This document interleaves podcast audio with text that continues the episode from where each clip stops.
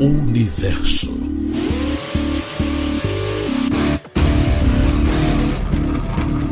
Contagem regressiva para o pouso da sonda que colocará o rover Perseverance da NASA em solo marciano.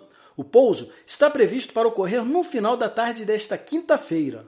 Se tudo der certo, o Perseverance pousará no que já foi um dia o delta de um rio marciano. A região é conhecida como cratera de Jezero.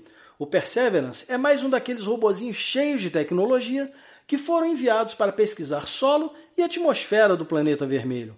Além de avançar nos conhecimentos sobre a geologia de Marte, essa missão tem por objetivo procurar sinais de vida antiga no nosso planeta vizinho. Para isso, carrega sete instrumentos com o que há de mais avançado em termos de imagens, análises químicas e de minérios, além de espectrômetros e de tecnologias que tentarão até mesmo produzir oxigênio. Tudo isso para tentar ampliar como nunca os conhecimentos que temos sobre Marte, de forma a viabilizar futuras explorações àquele planeta.